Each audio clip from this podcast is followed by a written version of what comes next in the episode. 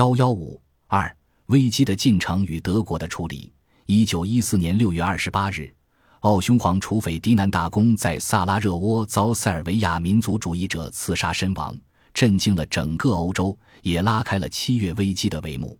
历史的吊诡在于，斐迪南大公恰恰是奥匈帝国中在民族问题上最开明的政治家之一。他主张奥匈帝国内部的斯拉夫人应该享有更大的政治权利，使奥匈帝国从一个德意志人与匈牙利人共同掌权的二元帝国转变为三元帝国。另外，他也反对战争。一九一四年三月，德国大使齐尔斯基与奥匈总参谋长康拉德会谈时就指出。斐迪南大公是奥匈主战派开战的主要障碍，所以他的遇刺不仅为奥匈用战争清算塞尔维亚找到了一个绝好的借口，还扫清了发动战争的障碍。很快，奥匈帝国内的主战派就占了上风，形势的发展一下子将德国这个盟国推到了前台。德国，特别是德皇威廉二世。对萨拉热窝事件的第一反应就是应该鼓励奥匈趁着欧洲国家的同情心还在自己一边的时候采取强硬措施，而德国外交部则持一条相对稳健谨慎的路线。一九一四年六月三十日，德国驻奥大使切尔斯基劝告奥匈保持冷静，指出奥匈必须确切弄明白他到底需要什么，并且记住他在世界上并不是一个单独的国家。而是必须考虑他的盟国和整个欧洲的局势，特别是意大利和罗马尼亚对塞尔维亚所采取的态度。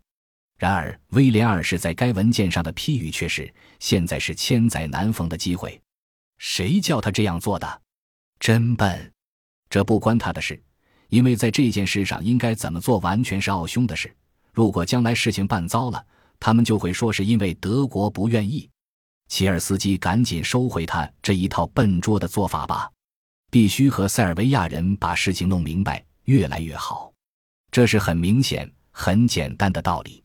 威廉二世的这种倾向对于危机进程的影响至关重要，但是在六月三十日到七月五日期间，德国对危机的处理还是沿着外交部那一条路线来进行的，比如在七月二日。奥匈外交大臣博克托尔德再次向德国大使齐尔斯基宣传塞尔维亚的危险，要求德国的支持。但齐尔斯基坚持称，以往德国对奥匈的支持不提出确实的保证，是因为奥匈从来只说原则上的话，而不提确切的具体行动计划。只有提出确切的具体行动计划，柏林方面才能考虑给予完全的支持。换句话说。德国不会给奥匈一张任意填写的空白支票。到七月四日，德国外交部还在做奥匈的工作，要求其保持克制。奥驻德大使向博克托尔德发电报称：“齐默曼对我说，整个文明世界都表示同情奥匈，假使采取坚决的行动是很可以理解的。但是他仍然主张应该特别慎重，对于塞尔维亚不要提出使其屈辱的要求。”到了七月五日。形势发生了变化。当天，威廉二世与奥匈驻德大使共进午餐期间，奥匈大使向德皇出具了弗朗茨约瑟夫的亲笔信，指出奥塞之间的敌对使得寻求友好的解决已经不可能。只要贝尔格莱德这种罪恶的煽动根源不受到惩罚，那么所有欧洲君主国家的和平政策都将受到威胁。还指出，要在加强与保加利亚和罗马尼亚关系的基础上建立新的巴尔干联盟，这就相当于奥匈的最高层开始逼迫德国的最高层进行表态。此时，德皇的反应比危机刚爆发时有所收敛，做了比较谨慎的回答，称他本来希望奥匈对塞尔维亚采取认真的行动，同时也认为奥匈皇帝的主张会引起欧洲严重的纠纷。因此，他在与霍尔维格商议之前不能做确切的答复。但后来，德皇的态度似乎又回去了，激动情绪再次占了上风。他向奥匈大使表示，奥匈在这次事件中可以得到德国全力的支持。而在奥匈对塞尔维亚采取行动的问题上，威廉二世又称，不论奥匈要采取什么行动，都必须要抓紧时间，不能拖延。同时，他又认为，俄国没有做好战争准备，会慎重对待开战问题。从历史材料上来看，这一次谈话记录的十分不清楚。德皇的话与奥匈大使的推断都放在一起，使人难以做准确的判断。但是有一点是明白无误的，那就是威廉二世在会谈中明确表示了对奥匈的全力支持。换言之，那张德国外交部一直不愿开的空白支票，由威廉二世向奥匈提供了，而正式的空白支票则是由宰相霍尔维格开具的。七月六日，他在指示中写道。德国将帮助奥匈拉拢保加利亚和罗马尼亚，而在奥塞关系问题上，皇帝可以向奥皇保证，他将根据条约所规定的义务和传统的友谊忠于奥匈。这样，在危机一开始，德国就完全让出了对局势的控制权，任由奥匈采取行动。实际上，威廉二世与霍尔维格还不只是给了奥匈充分的自由，而且还鼓励奥匈向塞尔维亚开战。他们认为，只要奥匈趁着各国对暗杀皇储的行为还有鲜明印象时赶紧采取行动，其他各国在道义上就很难做出强烈反应，奥匈完全可以取得一场轻松的军事胜利。另外，德国判断俄国的军事准备还没有完全做好，因此俄国不会为支持塞尔维亚而冒战争风险。这样一来，奥塞战争就是一场局部化战争。德国不会卷入。基于这种判断，德国在七月六日时没有下令做任何战争准备。威廉二世还放心的去北海继续他的巡游。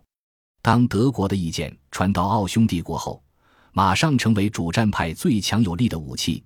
主张仅限一场外交胜利的匈牙利首相蒂萨被压服，同意提出使塞尔维亚完全无法接受的要求，并借机进行军事解决。七月十四日。蒂萨同意向塞尔维亚发最后通牒。奥匈帝国内部在开战方面已经没有任何障碍。七月二十日，奥匈对塞尔维亚下达最后通牒的召回秘密发往奥驻各国大使，令其二十三日向塞政府提交，二十四日向各大国提交。而在七月六日到七月二十八日的这段时间里，德国对奥匈几乎完全放手，只是提出了一些技术性建议。比如，德国外交国务秘书冯雅各夫在七月十一日劝告奥匈要搜集充足的材料，证明在塞尔维亚存在着大塞尔维亚主义的鼓动，且危及奥匈帝国的安全，以便尽可能使欧洲的舆论相信奥匈的立场是公正的。这类材料最好是在向塞尔维亚提出要求或最后通牒之前完整的，而不是零散的公布出来。事实上，奥匈根本没有采纳这一建议。更重要的是，德国对奥匈的最终目标不甚了了。一方面，德国知道奥匈对塞尔维亚最后通牒的基本内容，也认为塞尔维亚不可能接受这一通牒，奥塞战争将爆发；另一方面，德国对奥匈最终要实现什么样的目标不太清楚，特别是不清楚奥匈是否会瓜分塞尔维亚的领土。雅各夫在七月十七日还在要求德国驻奥大使弄清奥匈所追求的目的，以及沿着这条路线会把我们引向哪里。但即使如此，德国处理危机还是一直沿着支持奥匈清算塞尔维亚的路线发展。他们相信，奥塞战争局部化是完全可能的，只要德国军队不动员，而奥匈的军队只进行局部动员，特别是不动员在加里西亚的军队。那么，一种有力的外交行动就能实现不使俄国卷入的目的。而且，德国越是支持奥匈，俄国就越不敢卷入，战争局部化就越可能实现。外交国务秘书冯雅各夫在七月十八日致德国驻英大使的信就体现了这种基本判断：奥地利，而且是一个尽可能强大的奥地利的存在，无论就内在还是外在的理由来说，对我们都是必要的。奥地利越是坚定，我们对他的支持越强有力，俄国就越加不敢轻举妄动。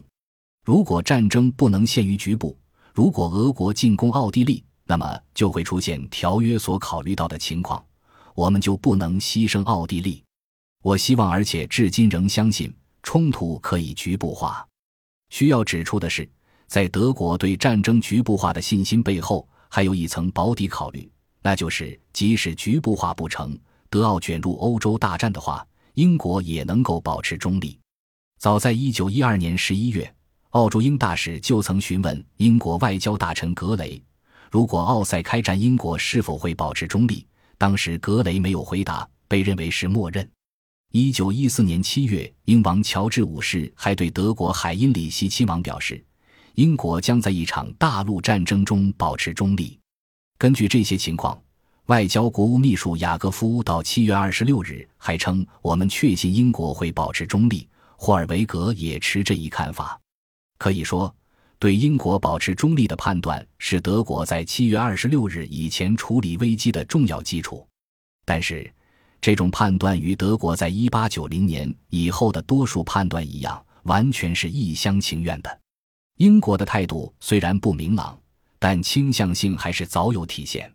在一九一二年十二月二日，时值第一次巴尔干战争爆发不久，宰相霍尔维格在帝国国会讲演时强调：如果奥匈被第三国攻击，如果他的生存受到威胁，德国将帮助奥匈。德国也将为了保持我们在欧洲的地位，并保卫我们的未来和安全而战斗。而一天以后，大法官哈尔丹告诉德国大使，英国要保持军事，因此在任何情况下也不能容忍法国被击败，同时也不能容忍面对由一个强国领导的大陆联盟。两天以后，英国外交大臣格雷又向德国大使专门提到霍尔维格在国会的讲话。并警告德国不要指望俄国会像在一九零九年那样再度在德国的压力面前退缩，而防止法国再次被德国打败是英国的重大利益所在。暗示如果事态发展到涉及德法的欧洲大战，英国不会保持中立。威廉二世因此对英国十分恼怒，甚至已经预见到盎格鲁撒克逊人将在未来的条顿人和斯拉夫人、拉丁人的最后摊牌中加入斯拉夫人一边。所以，德国完全是带着一种自欺欺人的虚假信心在处理七月危机。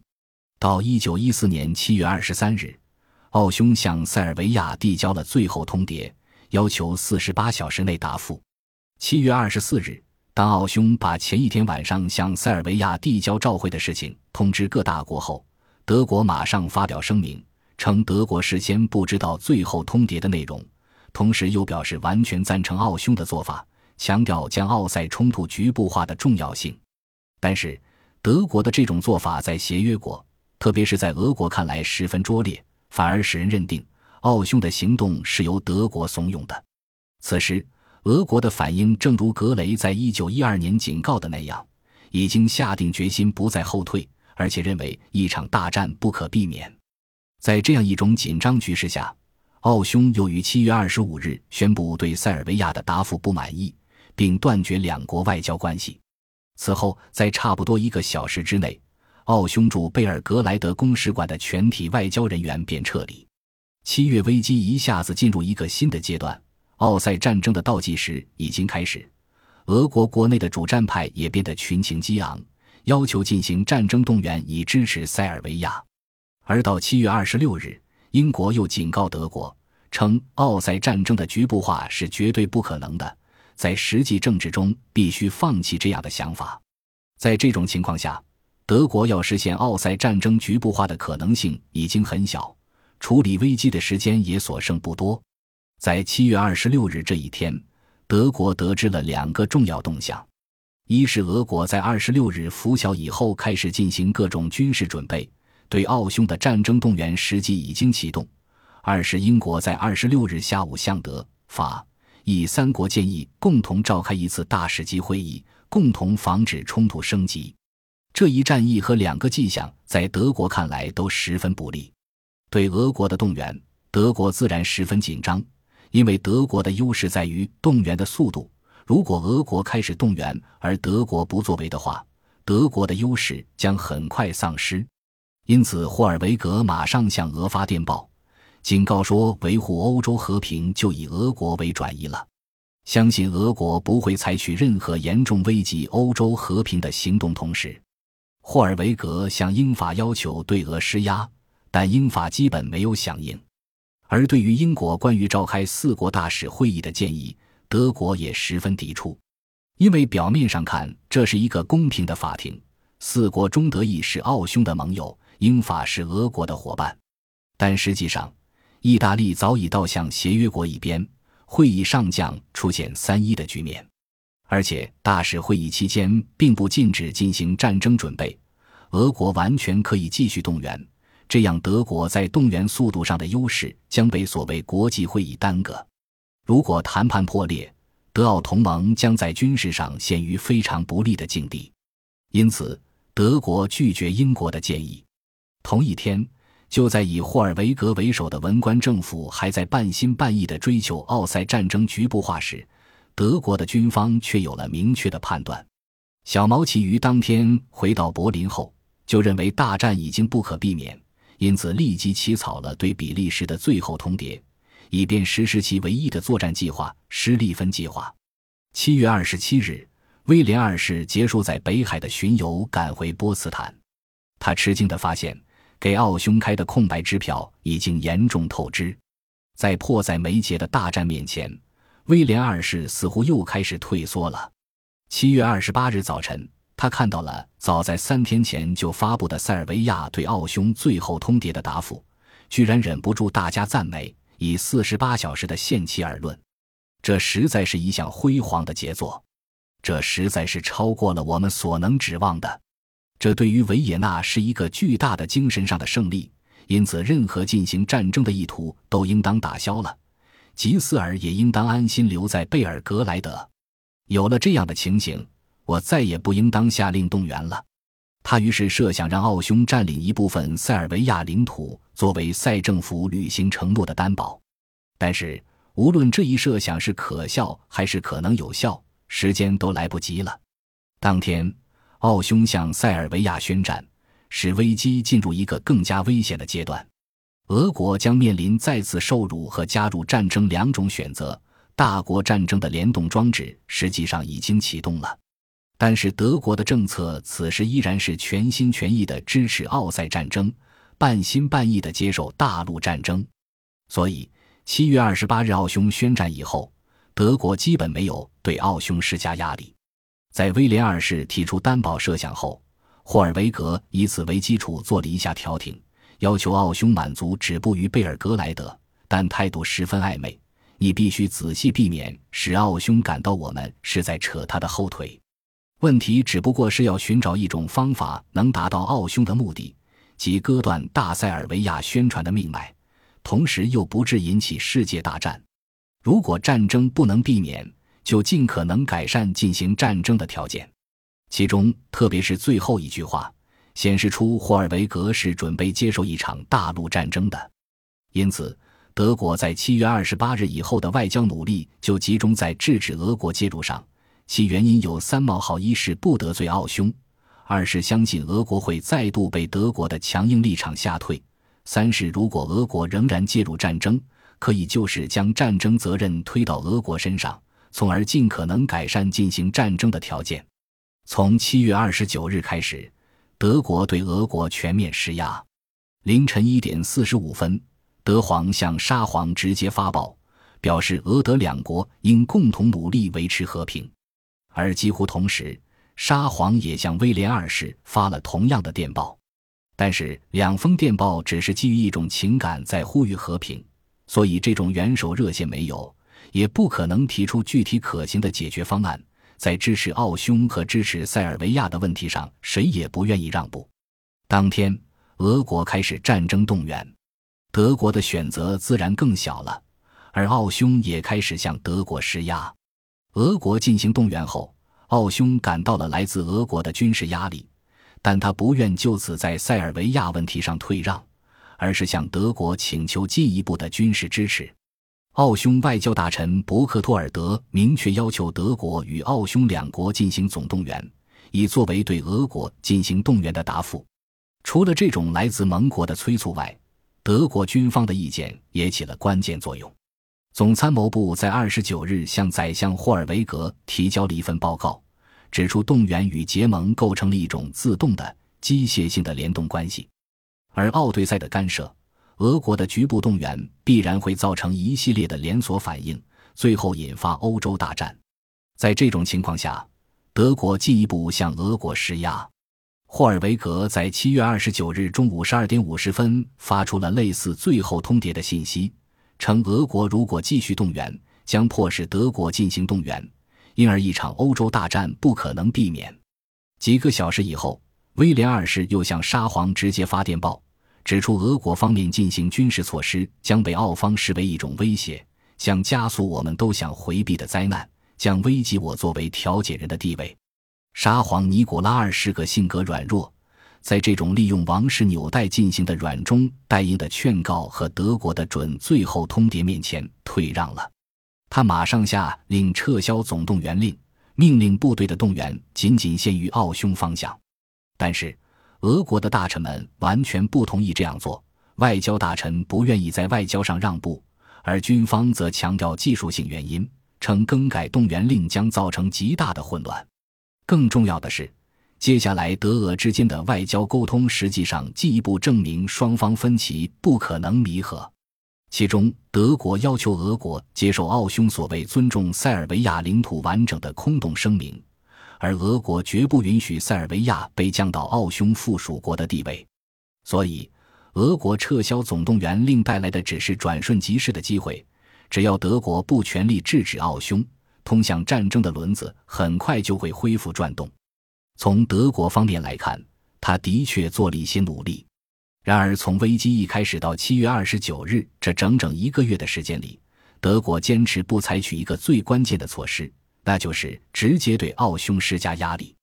而用法国副外长的话来说，单单此举就能阻止这场大战。所以，德国的外交努力，与其说是为了避免大战，不如说是为了使得奥同盟再度赢得一场外交胜利。当外交胜利已经不可能时，德国又希望取得一场局部化的军事胜利。但是到了七月二十九日晚上，这种政策突然显得难以为继。原因是在当天，英国正式向德国提出警告：如果冲突仅限于俄奥，英国可以中立；但是如果德国和法国卷入，英国必须迅速做出决定。不可能长久观望。这封由德国驻英大使利奇诺夫斯基发出的电报于二十九日晚上九点十二分到达柏林，一下子粉碎了关于英国将保持中立的幻想，使得德国在七月危机中的政策基础崩溃瓦解了。霍尔维格发现，危机的结果很可能是一场全面的欧洲战争，而不是大陆战争。德国的赌注明显下的太大，而且。在七月三十日凌晨一点三十分，来自维也纳的电报又表明，奥匈无意接受德国七月二十八日提出的关于止步于贝尔格莱德的建议。情急之下，霍尔维格终于做了最关键的事情，直接向奥匈施压。在七月三十日凌晨两点五十五分，霍尔维格将驻英大使发来的电报转发给德国驻奥匈大使，同时又附了一封新的电报，指出。如果奥地利拒绝一切调停，我们就面临一场战争。在这场战争中，英国将反对我们。种种迹象表明，罗马尼亚和意大利不会支持我们。我们两国将对付四国。由于英国持敌对态度，战争的主要重担将落在德国身上。奥匈的政治威望、军队的荣誉和对塞尔维亚的正当要求。都可以通过占领贝尔格莱德或其他地方得到充分的保证。在这样的情况下，我们必须紧急而有力地促使维也纳内阁考虑按上述体面的条件接受调停，否则，奥地利和我们要对因而产生的后果承担异常沉重的责任。仅仅五分钟以后，他又发一封电报，警告奥匈：我们虽然准备履行我们作为一个盟国的义务。但必须拒绝由于维也纳的轻率和不尊重我们的建议而将我们拖入一场世界大战，并训令大使要马上向伯克托尔德伯爵说明这一点，要着重地、特别严肃地说。但这种措施为时太晚，奥匈与塞尔维亚以及俄国的对抗走到了这一步，已经不可能后撤。不过，德国还在继续努力。七月三十日上午。小毛奇在威廉二世和霍尔维格的逼迫下，向奥匈总参谋长康拉德拍了电报，称俄国的动员还不能作为动员的理由，除非奥俄之间处于战争状态。但在此时，德国决策层的立场开始发生变化，最初对大战的退缩没有了，而是倾向于迎接战争。霍尔维格在七月三十日普鲁士内阁会议上发言，重点已经从凌晨时的迫使奥让步以避免战争，转变为要让俄国负起战争责任，以便使一贯反战的社会民主党也支持战争。德国军方更是认为形势已经不可逆转，小毛奇本人也越来越焦急。三十日下午，他抛开外交部，通过奥匈武官要求奥匈尽快对俄国进行动员，同时保证德国将绝对的站在他这边。与此同时，霍尔维格还在劝告奥匈做出一定让步，接受调停。德国决策体制的相互割裂，此时又一次得到了充分体现。奥匈外交大臣伯克托尔德忍不住大发牢骚：“开什么玩笑？在柏林到底谁说了算？”事实上，德国当时已经没有人能说了算。在严密的同盟条约、动员和作战计划下，德国和其他欧洲大国一样，开始将政治服从于策略需要，战略服从于战术要求，一切都被放入一个巨大的通往大战的自动装置。七月三十日下午六时。俄国沙皇再次下令进行总动员，从而正式开启了这个装置。以后的一系列的总动员和宣战几乎是自动发生。十八个小时以后，奥匈宣布总动员，而德国为了抢时间实施施利芬计划，也于七月三十一日宣布为总动员进行准备。八月一日，德国宣布总动员，并向俄国宣战。八月三日，德国对法国宣战。并向比利时递交最后通牒，要求德军自由通过比利时。八月四日，英国向德国发最后通牒，要求德国尊重比利时领土完整。到当晚十二点，两国进入战争状态，第一次世界大战全面爆发。经过四年的苦战，德意志帝国崩溃了，德国作为世界大国的崛起也从此画上了句号。本集播放完毕，感谢您的收听，喜欢请订阅加关注，主页有更多精彩内容。